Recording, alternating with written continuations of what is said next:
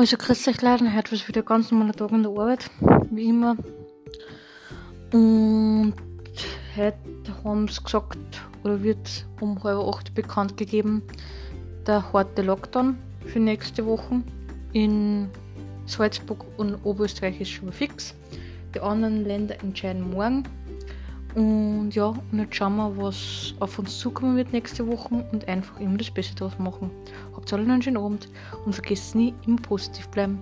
Nur die Harten kommen durch und da nur 5%. Vergesst es nie. Und wie man es ausrechnet, ich habe euch alle für gern. Für euch bis bald. Tschaußen.